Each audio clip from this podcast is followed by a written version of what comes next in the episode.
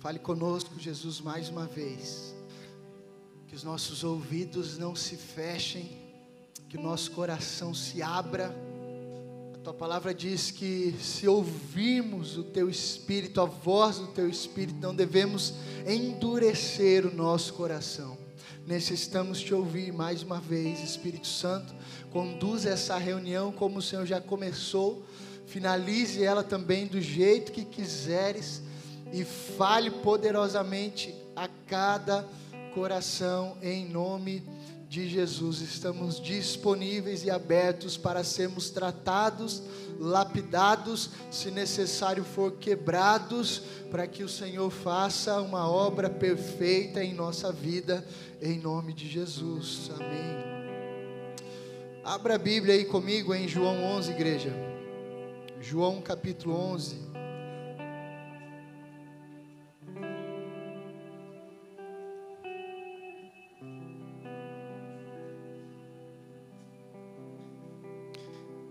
Desde já eu profetizo e expresso a vontade de Deus para essa casa. O Senhor quer curar pessoas aqui essa noite. Amém? Alguém aqui precisa de cura? Amém? Alguém aqui precisa de respostas?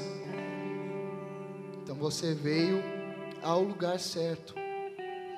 O tema da minha mensagem de hoje, igreja, é o silêncio de Deus. Diga o silêncio de Deus.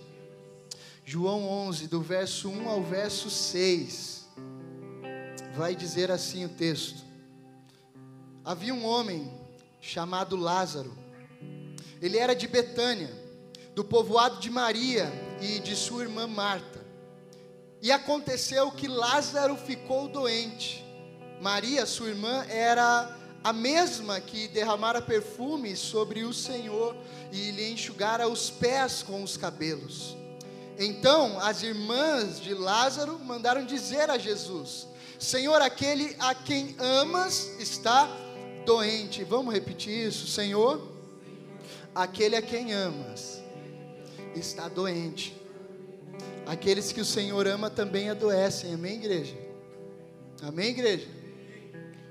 Ao ouvir isso, Jesus disse: Essa doença não acabará em morte, é para a glória de Deus, para que o Filho de Deus seja glorificado por meio dela. Eu vou repetir: ao ouvir isso, Jesus disse: Essa doença não acabará em morte, é para a glória de Deus, para que o Filho de Deus seja glorificado por meio dela.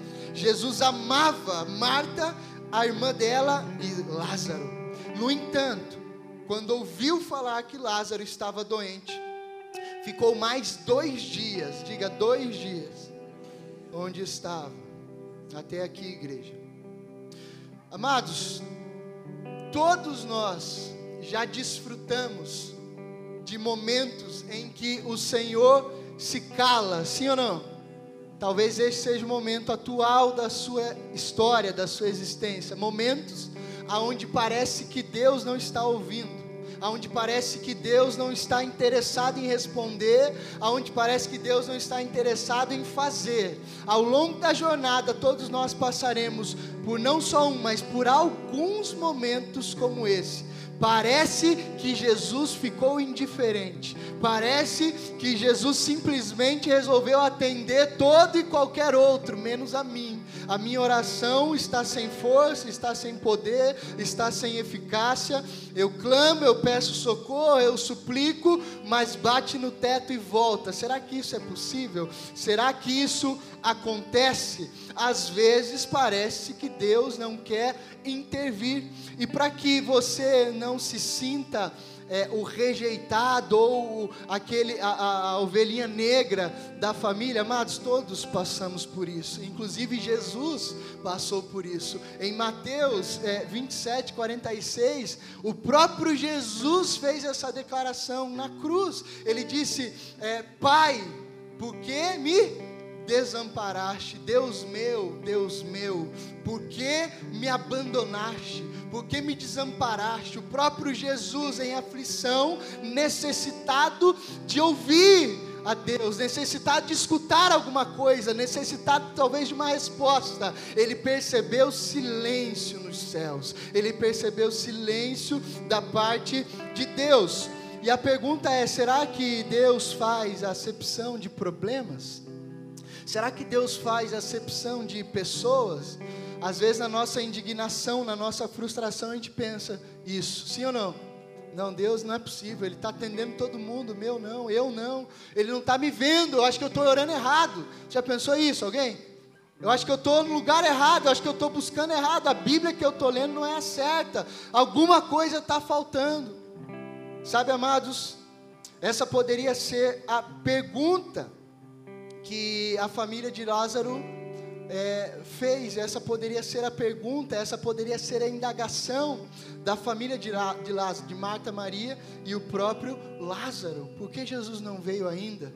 Por que ele demora? Por que ele tarda? Se ele me ama, ele, ele expressou isso, ele me ama ficou claro que ele me ama, para que João fizesse essa narrativa e dissesse isso, os três tinham convicção de que Jesus os amava, ou seja, para que Jesus os amasse, igreja, eu, eu entendo que eles passaram alguns momentos juntos, Jesus passou alguns momentos com esses três irmãos, ele os conhecia, eles conheciam ele, mas Jesus tarda, Jesus está demorando, puxa, o negócio é sério, será que ele não levou levou em consideração? Será que ele não percebeu que é sério? Será que ele não percebeu que Lázaro pode morrer porque ele demora? João 11, 21. É, lá na frente eu dou um salto aqui na história, eu não posso me deter a todos os detalhes, mas Marta vai expressar isso. Quando Lázaro já havia morrido, a Marta vem correndo para Jesus e ela diz: Senhor, se estivesses aqui, meu irmão não teria morrido.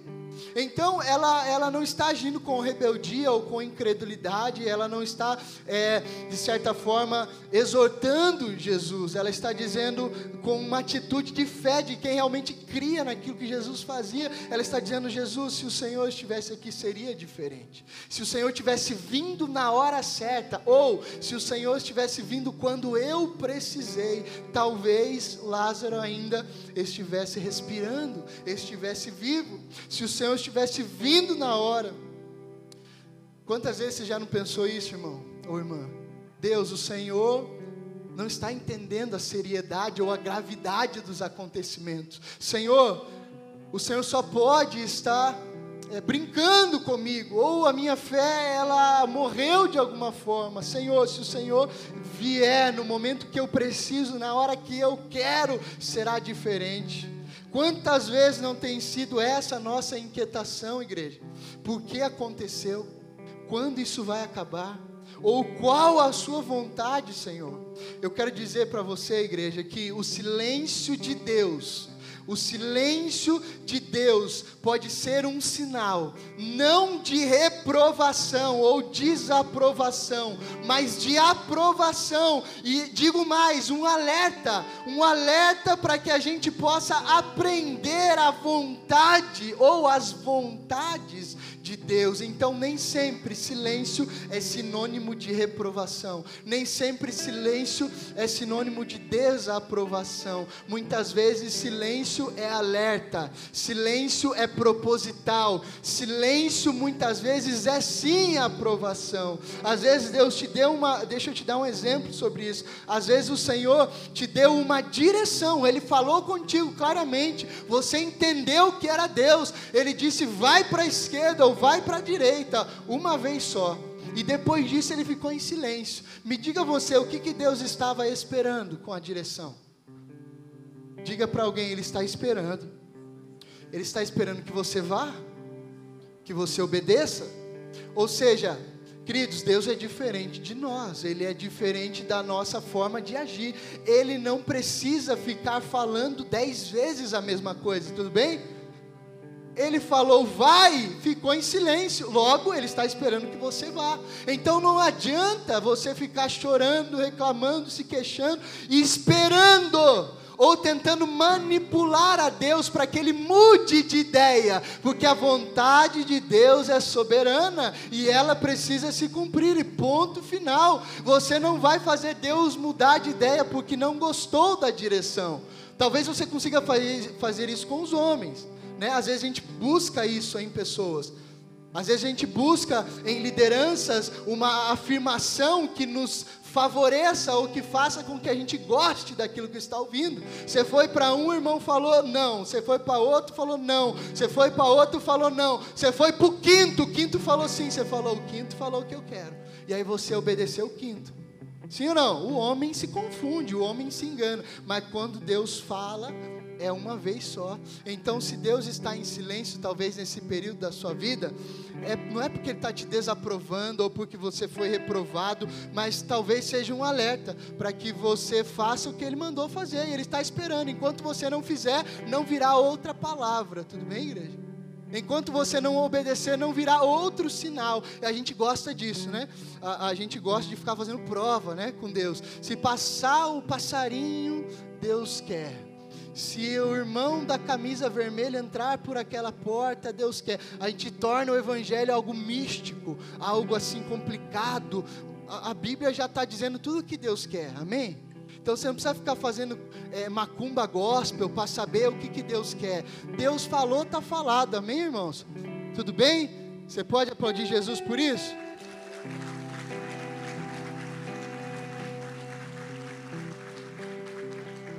A experiência da família de Lázaro nos ensina algumas lições sobre o silêncio de Deus.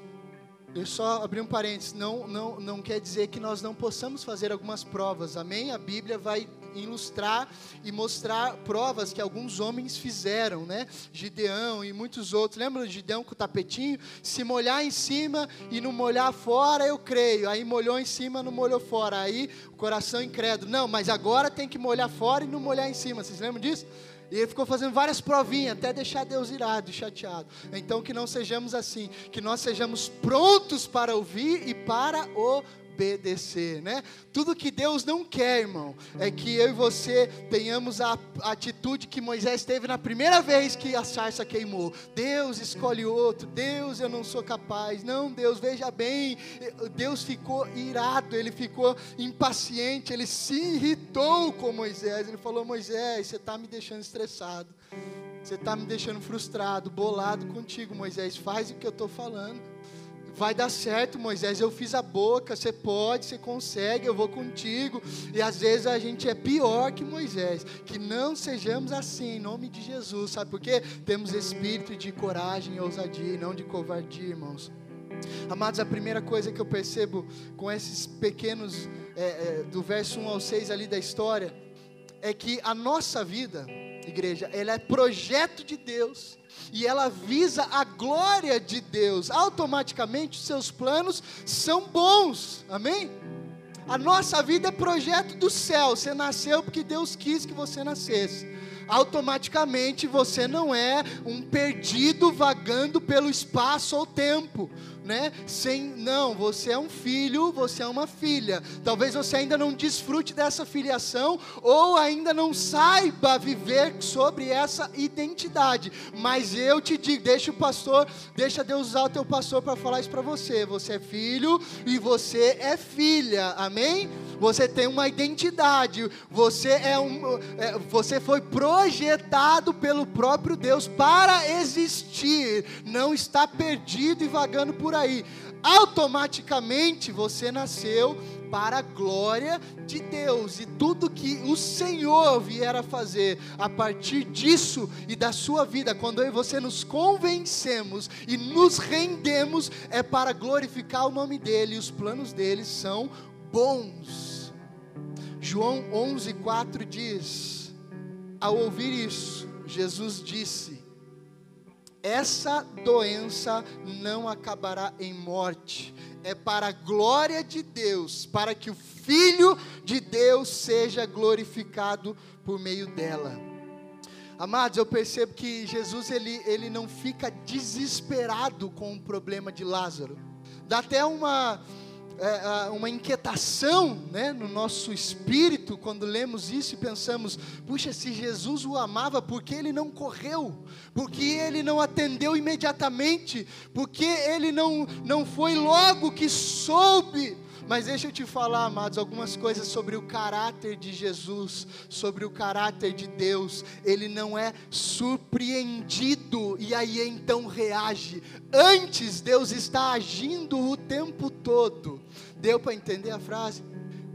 Jesus não estava lá e de repente foi pego de surpresa com a notícia que o seu amigo estava doente. Antes, aquilo lhe aconteceu e Jesus antecipadamente já sabia. Por isso ele não se desespera. Por isso ele vai dizer no verso 4: essa doença não vai matá-lo, porque eu já sabia que Lázaro seria cometido com a enfermidade. Então, o Senhor não é alguém ou não é como nós que reagimos às informações e e, ficamos apagando incêndio, ou vamos para lá e para cá, às vezes sem direção. Não, Ele está agindo e todas as coisas estão cooperando para o fim da Sua vontade. Amém, igreja? Ele não foi pego de surpresa, amado. Ele não foi pego de surpresa com as notícias ruins, com a calamidade, com a crise, com pandemia. Não, ele já estava agindo, ele já sabia antecipadamente, ele já sabe o fim, ele já sabe o que vai acontecer. E digo mais, ele já sabe o que você vai dar, ele já sabe aonde você vai chegar. Se você é solteiro, ele já sabe até com quem você vai casar, os filhos que você terá. Amém? Se você vai morrer disso ou daquilo, tudo já está escrito. Deus nunca reage, Ele sempre está agindo, guarde isso se for para a glória de Deus, ninguém pode impedir a execução do seu plano. E quando é da vontade de Deus, ninguém impede a execução dos seus planos. Nós é que ficamos aflitos com diagnósticos médicos, nós é que ficamos aflitos com palavras duras que recebemos, nós é que ficamos aflitos com diagnósticos, com tragédia, com necessidade, mas o Senhor não, Ele sempre tem resposta e solução, ainda que sua resposta e sua solução não é o que gostaríamos, não é como gostaríamos e não é no tempo que gostaríamos. Isso é algo, igreja, que trata o coração e o caráter do homem que vive na terra. Porque porque Marta declarou aquilo e depois Maria disse a mesma coisa. Jesus, se estivesse aqui antes, o meu irmão não estaria agora já fedendo, podre dentro daquele sepulcro. Às vezes, a gente age da mesma forma, Jesus tem que ser agora. Jesus tem que ser nesse momento. Jesus, o Senhor tem que fazer assim ou assado. Jesus, veja bem, o Senhor não está entendendo.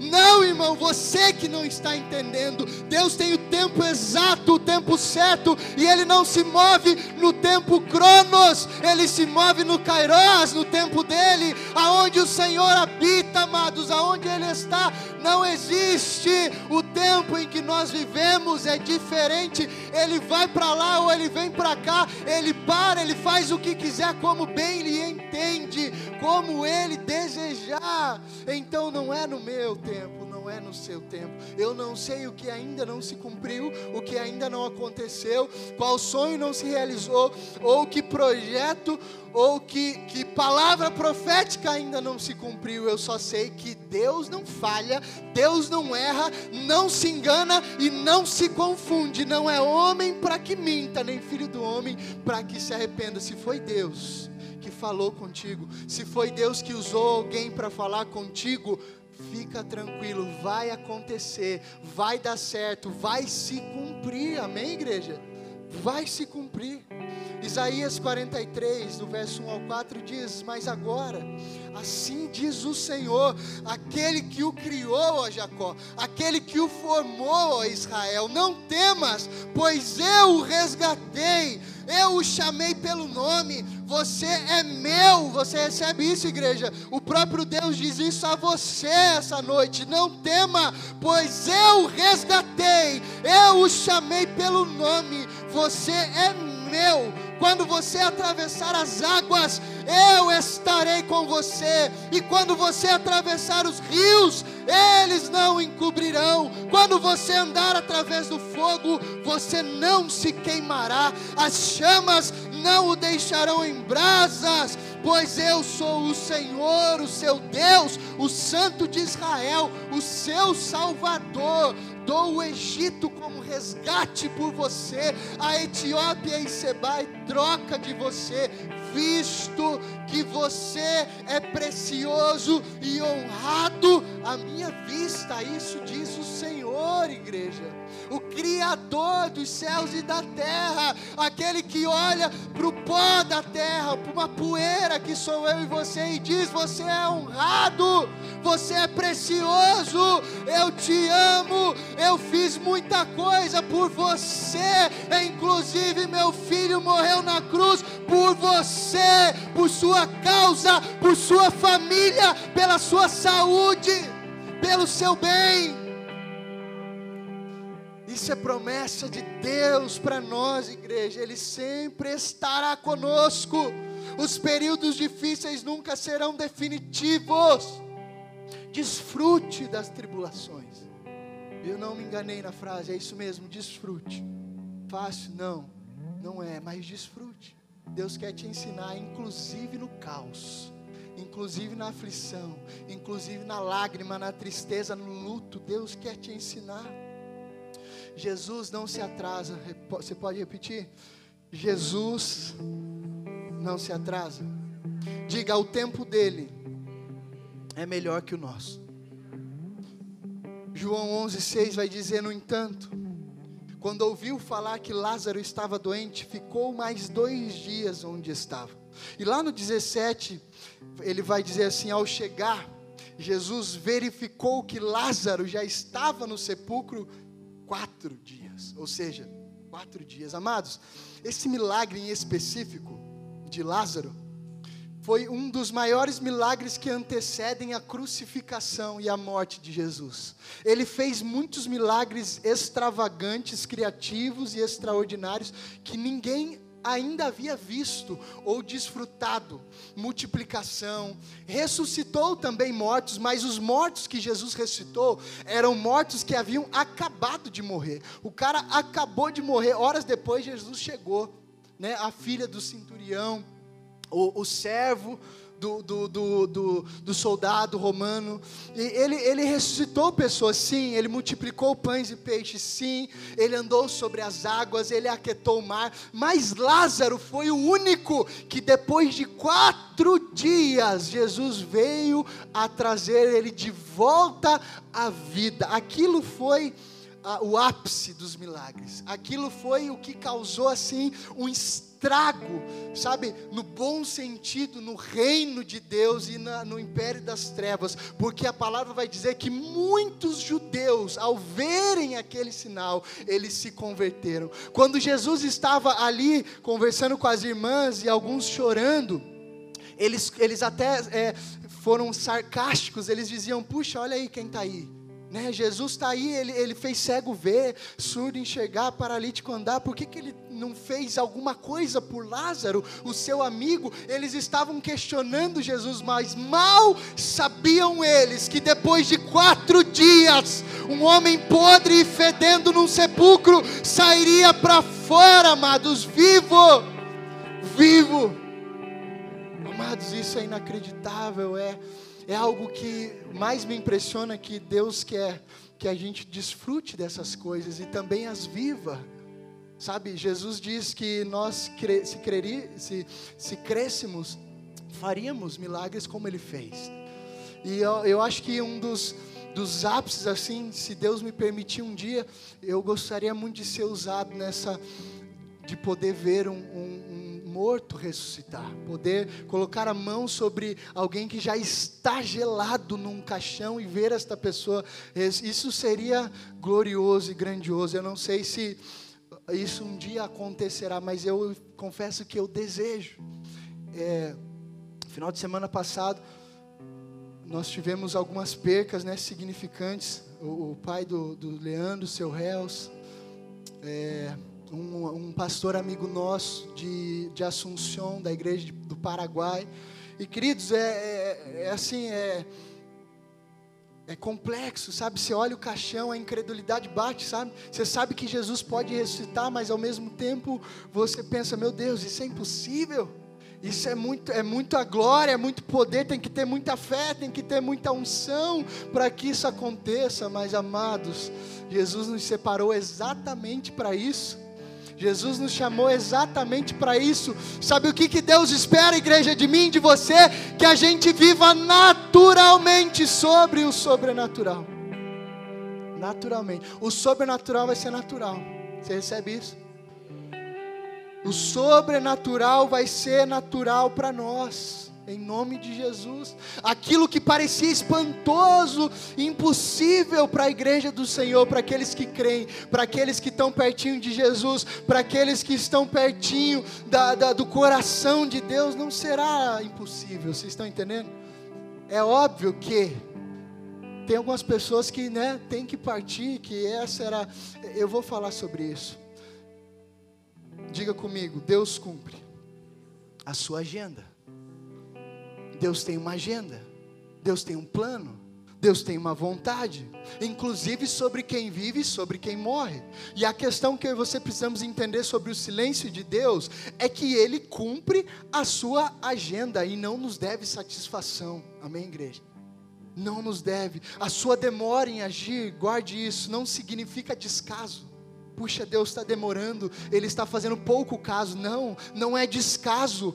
Ele não tem outras prioridades, mas sim o cumprimento da sua agenda, o cumprimento da sua vontade. Havia um propósito divino, queridos, naquele momento. Jesus, de maneira alguma, foi irresponsável ou desprezou a dor e o luto da família de Lázaro, das irmãs. Deus só tem boas intenções ao nosso respeito. Ele sabia muito bem o que estava fazendo e o que ele ia proporcionar para aquela comunidade, para aquela aldeia, para aquela família e para aqueles irmãos. Então ele disse: Eu vou deixar Lázaro morrer, ele tem que, que, que, que morrer dessa forma, isso tem que acontecer. Eu quero, inclusive nós lemos lá no verso 4: ele diz: Que bom que eu não estava lá, porque se eu estivesse lá, talvez iam me empurrar para que eu fizesse um milagre antecipadamente, mas eu queria que Lázaro ficasse quatro dias numa sepultura, porque aí o milagre seria ainda maior. Só que a gente chora, lamenta e diz: Senhor, o Senhor não está entendendo. Tem que ser hoje, tem que ser agora, tem que ser para amanhã, não, irmão. Tem que ser como Deus quer, na hora que Ele quer e do jeito que Ele quiser. O meu papel e o seu é dizer que não seja minha, mas sim a tua. Amém, igreja? Você está fazendo essa declaração, Senhor, que não seja minha, mas que seja tua, amado. Isso evita tanto problema na nossa vida, isso evita tanta coisa ruim na nossa história.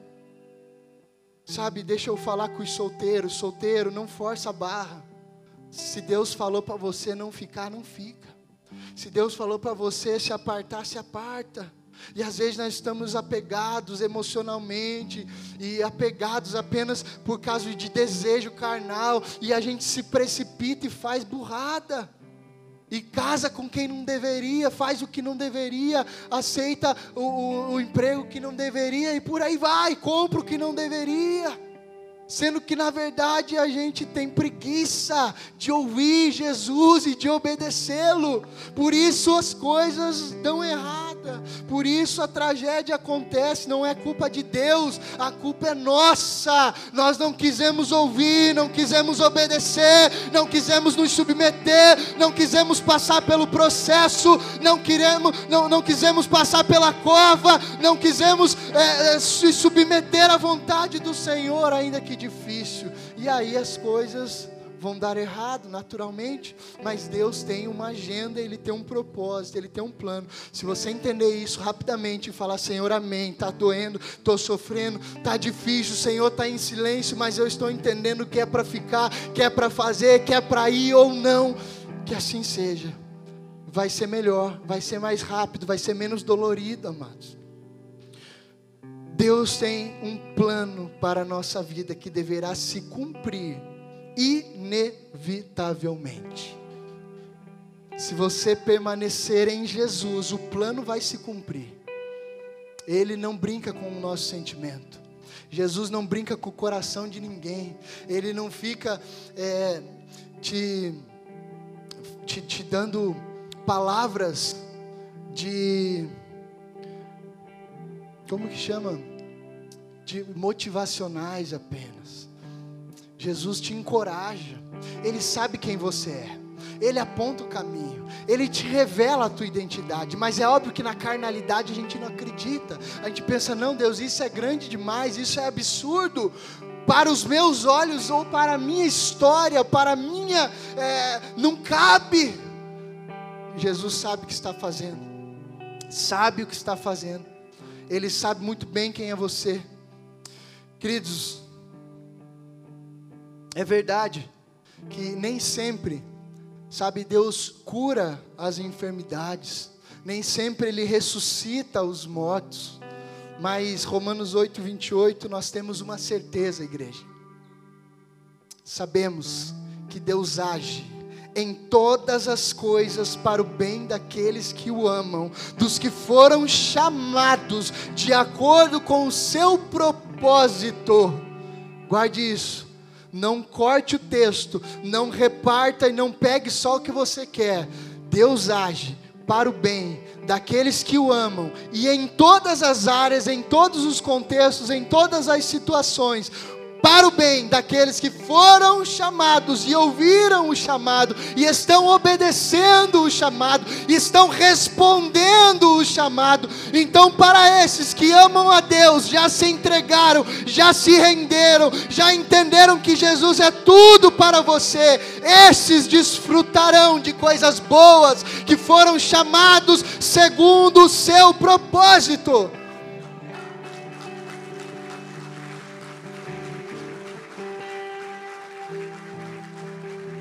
Não me entenda mal, eu não quero ser duro contigo, já sendo mais. Não dá, queridos, para a gente pegar um texto como esse e tirá-lo do contexto, interpretá-lo de forma errônea e falar, não, a Bíblia diz em Romanos 8, 28 que Deus age para o meu bem e você está fazendo tudo errado.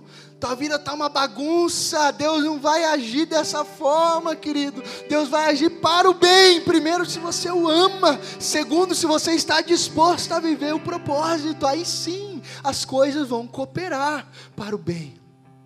Tudo bem, amados? Jesus chega no tempo certo, ele não se atrasa, o seu silêncio nos alerta para que aprendamos que outra questão importante, Deus deseja desenvolver a nossa fé, igreja. Deus deseja desenvolver a nossa fé. O verso 15 do capítulo 11 de João vai dizer: "E para o bem de vocês, estou contente por não ter estado lá." Para que vocês creiam. E aí Jesus diz: Aqueles que estão comigo creem, então vamos lá e vocês verão. Vamos até Ele. Sabe, amado, Jesus estava ministrando esses dias sobre aquele verso, onde o Senhor Jesus disse: No mundo tereis aflição. Se você traduzir aflição, você verá que sim, no mundo teremos choro, teremos pranto, teremos luto, teremos doença. No mundo teremos falta, no mundo teremos perca, no mundo faliremos, no mundo teremos algumas coisas, algumas necessidades no mundo. E, e aí Jesus diz: Mas fica tranquilo, estas provas que o mundo tem para oferecer, que o mundo naturalmente proporciona para aqueles que vivem nele por causa do pecado, fica tranquilo, eu venci isso aí. Lá na frente, estas coisas nunca mais serão vividas vividas ou desfrutadas. Então, igreja, no mundo, infelizmente, nós vamos perder pessoas que amamos. No mundo, infelizmente, a gente vai perder emprego. No mundo, infelizmente, a gente, a gente, às vezes a gente vai passar fome. No mundo, às vezes a gente vai ter enfermidade. Mas tem de bom ânimo. Eu venci o mundo, não para deixá-los aí à deriva de qualquer jeito, mas para trazê-los para o meu reino, porque no meu reino, meu reino não é igual ao mundo, o meu reino é eterno, no meu reino não tem dor, enfermidade, necessidade, morte nem pranto, no meu reino vocês são supridos de todas as coisas. É preciso crer para que Deus possa fazer. É preciso crer que para Deus tudo é possível. João 11, 23, ele diz assim: Disse-lhe Jesus: O seu irmão vai ressuscitar. O verso 24, Marta respondeu: Eu sei que ele vai ressuscitar na ressurreição no último dia. Ou seja, ela não entendeu. Jesus falou: Marta, seu irmão vai ressuscitar ressuscitar. Ela falou: Eu sei, Jesus, que lá no futuro todos nós ressuscitaremos. Mas ele disse assim: Disse-lhe Jesus no 25: Eu sou a ressurreição e a vida. Aquele que crê em mim, ainda que morra, viverá. E aquele, igreja, que crê em mim, não morrerá eternamente, diz o Senhor Jesus, quem vive e crê em mim, não morrerá eternamente. Aí ele pergunta: Você crê nisso? Você crê nisso? Ainda que morra, viverá. E quem vive e crê em mim não morrerá eternamente. Então fica tranquilo, esse tabernáculo aqui vai perecer vai voltar para o pó, mas quem vive e crê em mim não morrerá eternamente. Você crê nisso, igreja do Senhor? Precisamos nos aprofundar no conhecimento de Deus.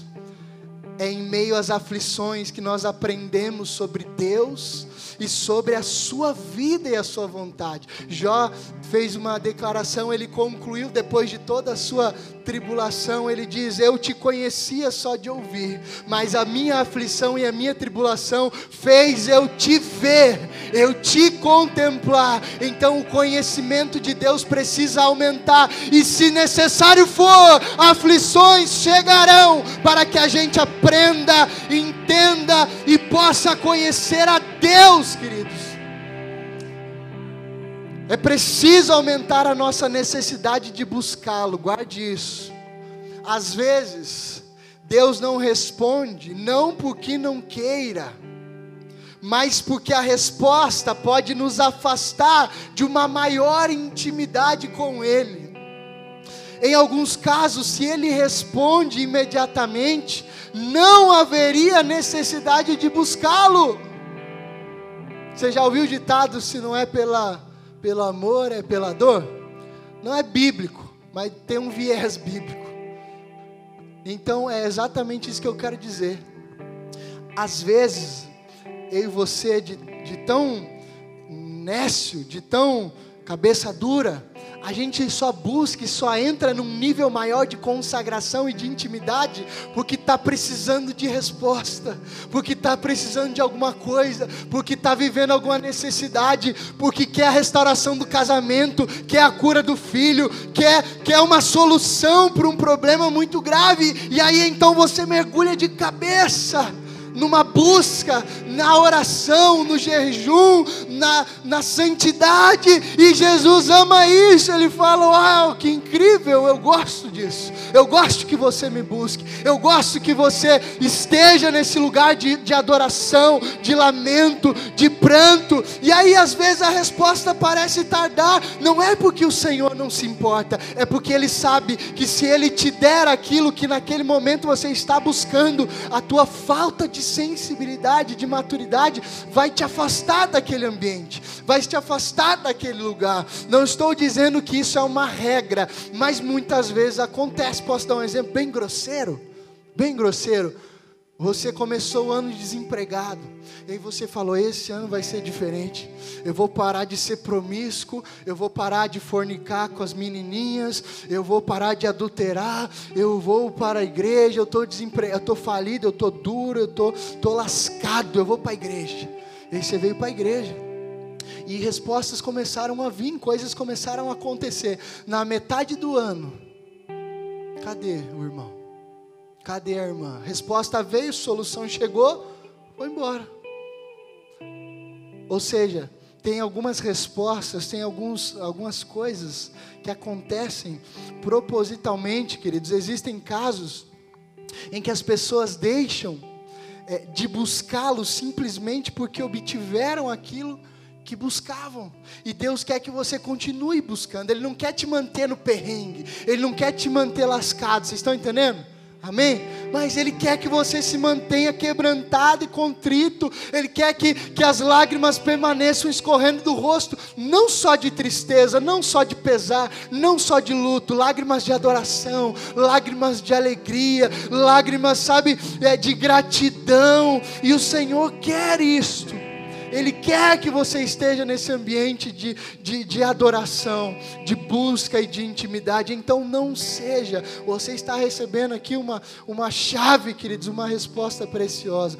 Não seja precipitado em suas decisões. Se Deus respondeu, se o Senhor solucionou, se Ele atendeu e, e foi favorável ao seu pedido, Olha só o índice e a escala, amados, de dez leprosos, nove foram embora e nunca mais voltaram. Um, no meio do caminho, olhou para o seu corpo e falou: Uau! Jesus me mandou ir, que no caminho eu seria curado, e, e no meio do caminho eu fui curado. Quer saber?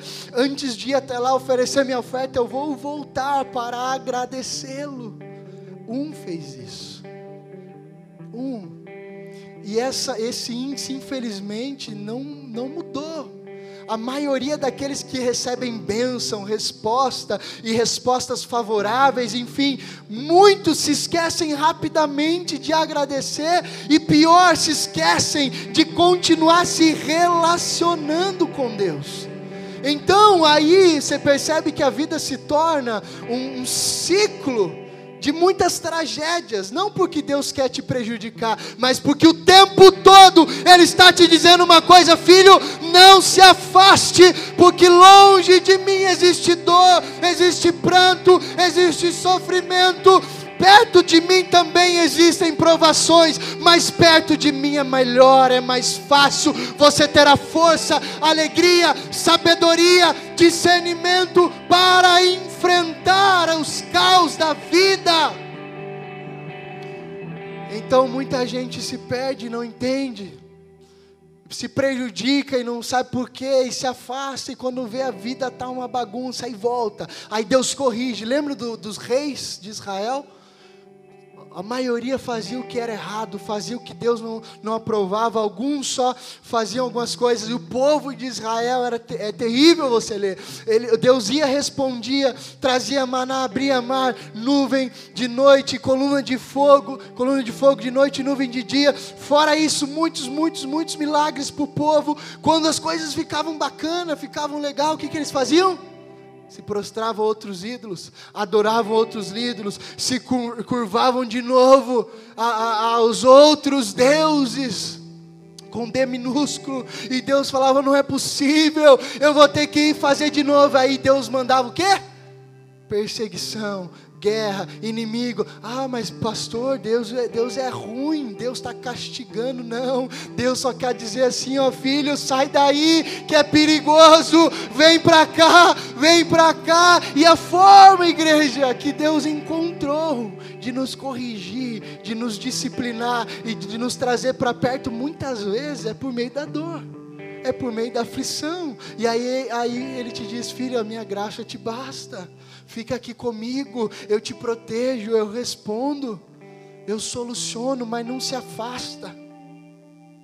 Jesus se compadece de nós. Jesus se compadece, igreja. Você não tem um Deus cego, surdo, imóvel que não tenha coração. Papai tem coração. Papai se compadece, papai se importa, papai te ouve, te vê e sabe do que você precisa. Em nenhum outro lugar da terra você encontrará um Deus como o nosso Deus. Nenhum outro lugar, nenhuma outra religião oferece isso, amados. Os profetas de Baal se chicoteavam e falavam: Baal, pelo amor de Deus nos responde, nós estamos passando vergonha. E ele se afligia e batia e sangrava e chorava, e horas e horas, e Elias tomando uma aguinha de coco, deitadinho, dando risada, e olhando e falando: grita mais alto, ele está dormindo, zombando, irmãos. E Elias falou: chega, chega dessa dessa palhaçada, dessa pataguada que vocês estão fazendo. Eu vou, eu vou ensinar uma coisa, mas veja bem, eu vou fazer uma vez só. Ele fala: O meu Deus responde quando eu peço e quando eu clamo, e ele vai diante do Senhor, e uma vez só o fogo vem, igreja, e as coisas acontecem. O Deus que responde, o Deus que se importa, o Deus que compadece, o Deus que chora pelos seus. João 11, 33 ao 35. Ao ver chorando Maria e os judeus que o acompanhavam, Jesus, olha só, agitou-se no espírito e perturbou-se. Essa, essas duas coisas que aconteceram com Jesus foi uma mistura de indignação por aquilo que eles estavam passando, ao mesmo tempo uma indignação por, pelo que o pecado havia causado na humanidade. Ele se agita, ele se perturba e também uma inquietação pela incredulidade daqueles que estavam ali, e por isso ele fica dessa forma. E aí ele diz: Maria, onde o colocaram? Perguntou ele. Ela diz: Vem e Senhor. Responderam ela diz: Vem ver, Senhor. Responderam eles. E aí, o verso 35 diz: Jesus chorou. O menor versículo da Bíblia, João 11, 35. Jesus chorou. Em que outro lugar você vai ver um Deus que se faz homem, que vem ser humilhado, que vem ser afligido, que, que de fato se humilha. Irmãos, olha só. É Deus, Jesus é Deus, sempre foi, por meio dele foi criado todas as coisas. Por isso que a Bíblia diz que ele se humilhou, porque sair do patamar de Deus e se tornar homem, que tamanha humilhação, amados. Não que o homem, né? O homem, nós temos o nosso valor, a nossa importância, mas você entendeu a discrepância, né? Deus e homem. E ele vem e faz isso e ainda chora por mim e por você. E olha o meu e o seu sofrimento, não zomba, não nos trata com indiferença, não faz pouco caso da nossa dor, ele chora contigo. Ele fala, filho, é, o choro dele não precisa de palavras. O choro é um choro de, de quem diz: Eu sei o que você está passando, eu sei o que você está vivendo, eu estou aqui, eu choro contigo, eu, eu passo contigo, eu desfruto contigo, não só das suas conquistas, mas também das suas derrotas. Esse é o nosso Deus. Deus se sensibiliza com a nossa dor, apesar de saber o que estava acontecendo, igreja. Jesus não foi rude com as pessoas que estavam sofrendo. Cristo chora e se comove com a dor. Ele nos auxilia nos momentos de dor ele nos toma pelo braço, amados. Ele enxuga as lágrimas, Ele sara as feridas. Deus nos corrige em amor, igreja. Mas o silêncio de Deus não significa que é um silêncio sem amor. Pastor, Deus está em silêncio, Ele deixou de me amar. Não. O seu silêncio ainda é um silêncio em amor. E breve, logo no tempo certo, virá a resposta, virá a solução virá a conclusão e a consumação de todas as coisas. E para a gente encerrar, no momento em que Deus resolve agir, nada pode impedi-lo. Quando Ele diz, chegou o dia. Quando Ele diz, chegou a hora. Quando Ele diz, esse é o tempo, esse é o momento, nada pode impedi-lo, nem todo inferno, nem principado, nem potestade, nem bruxaria, nem oração contrária, nada pode impedir o agir de Deus, porque para Deus nada é difícil, nada é impossível. Ele disse: tirem a pedra, tirem a pedra, disse Marta. A irmã do morto, Senhor, estou lendo o verso 39 do capítulo 11. Senhor, ele já está cheirando mal, pois já faz quatro dias. Disse-lhe Jesus com um tom de repreensão: Não lhe falei que se você cresce, veria a glória de Deus? Então tiraram a pedra. Jesus olhou para cima e disse: Pai, eu te agradeço porque me ouve. Eu sabia que sempre me ouves, mas disse isso para que do povo que aqui está, para que creiam que tu me enviaste.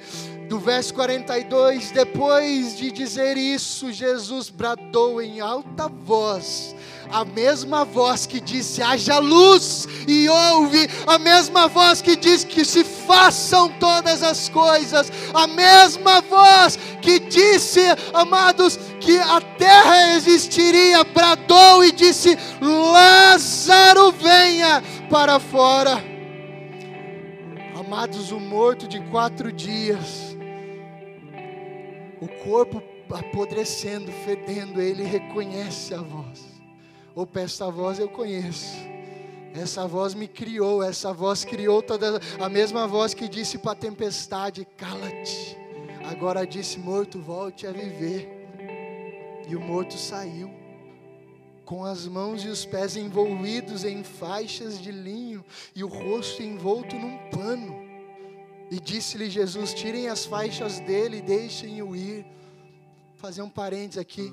Pastor, para que seminário de cura e libertação? Às vezes você já saiu do túmulo, mas você está envolto ainda em faixas, e o Senhor diz: tirem as faixas deles, desatem-os faça-os enxergar. Eles já viveram, eles já, já estão desfrutando da vida que Deus deu, mas ainda estão envoltos em cegueira, em surdez, ainda estão impossibilitados de andar. Ajude-os a retirar estas coisas.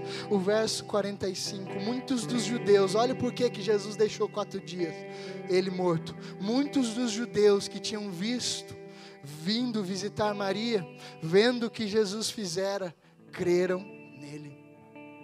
Muitos judeus, não sabemos o número, mas muitos judeus. Sabe o que, que esse milagre trouxe? Não só muitas conversões, mas agora, amado, se você avançar um pouco lá na frente, no texto, vai dizer que depois daquilo, os caras tramaram e disseram: precisamos matar Jesus, porque senão daqui a pouco todos vão crer nele. E sabe quem ficou também no alvo e na mira? O Lázaro, coitado. Eles disseram assim: mas Lázaro tem que morrer também, porque ele é ah, um elemento principal do milagre. Coitado do Lázaro, foi ressuscitado e agora ficou na mira dos religiosos, dos judeus. Eles falaram: vamos matar Jesus e vamos matar Lázaro, mas é óbvio que isso não aconteceu porque Deus detém o controle e o domínio de todas as coisas. Quando Deus age, Ele não quer saber se o tempo do homem já passou quatro dias morto, igreja. Deus não quer saber o que vão pensar, se cheira mal, se apodreceu. Deus não é homem que tem nojo da lepra do outro. Ele diz: Vem cá, filho, deixa eu te abraçar, deixa eu te beijar. Mas Jesus, eu estou imundo, eu estou fedendo, eu estou podre, não me importo, filho, eu te amo, vem cá, sai para fora, vamos viver. Você não vai ficar aí podre, você não vai ficar aí morto para sempre. Aquele que crê em mim viverá, queridos. Nada, não há nada tão perdido que Deus não possa achar, não há nada tão quebrado que Ele não possa consertar, não há nada que Jesus não possa transformar, inclusive na sua vida. Você crê? Deus não quer saber se você não crê, ou se o incrédulo está em volta e não crê, basta alguém crer, eu creio. Tem mais alguém comigo que crê? Qual a enfermidade, qual a morte, qual a desgraça, meu irmão, que você pode estar vivendo na tua vida, não interessa. Se o Jesus dos crentes bradar e dizer: vem para fora, o teu espírito reage, a vida volta, as coisas mudam, o viciado se conserta, o prostituto se purifica, o que ia ser morto se torna salvo, amados. Quando Deus age, a morte é vencida, o impossível acontece. Mesmo no silêncio de Deus, é possível ouvir Ele dizendo essa noite: Eu sou a ressurreição e a vida. Aquele que crê em mim, ainda que morra, viverá. Igreja, se coloque de pé. Vamos adorar, vamos orar ao Senhor. Aleluia, Espírito Santo. Nós estamos diante da vida, estamos diante da vida, estamos diante daquele que ressuscita os mortos, estamos diante daquele que ainda brada e diz: Viva! Viva! Este mal não é para a morte, é para a glória de Deus. Você viverá, você não vai morrer. O silêncio será interrompido por um brado de vitória do céu. E o Senhor diz: Filho meu, ainda que morra, viverá. Não se preocupe, não te preocupe, não andeis ansiosos por coisa alguma. Eu sou o teu Deus e sei muito bem do que você necessita, sei muito bem do que você precisa. Se o papai está em silêncio e se você o ama, é para o seu bem. Fica tranquilo, na hora certa, as respostas virão. Na hora certa, a cura virá, amados, ainda que não seja neste plano natural, mas no vindouro tudo será respondido, tudo será realizado, tudo será solucionado. Não temas, diz o Senhor, não temas. Estamos diante do Deus da vida e não da morte. Estamos diante daquele que fala e o inferno treme, amados.